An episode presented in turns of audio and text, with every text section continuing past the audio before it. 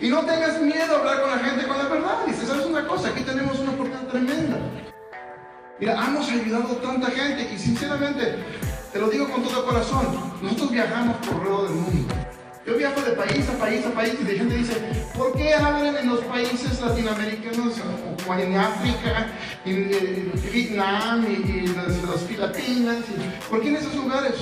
Porque sé una cosa, allí hay millones de personas no le pueden poner a veces zapatos a los hijos. Allí hay millones de personas que no fueron a la escuela porque no pudieron, no porque no quisieron. Allá hay millones de personas que luchan todos los días vendiendo chiclets para poder poner un alimento en la mesa para sus hijos. Allá hay millones de personas que sufren todos los días y lloran todos los días por su economía, por cómo están. Nosotros aquí en Vida Divina estamos para parar el mundo de llorar. Y lo vamos a hacer, familia.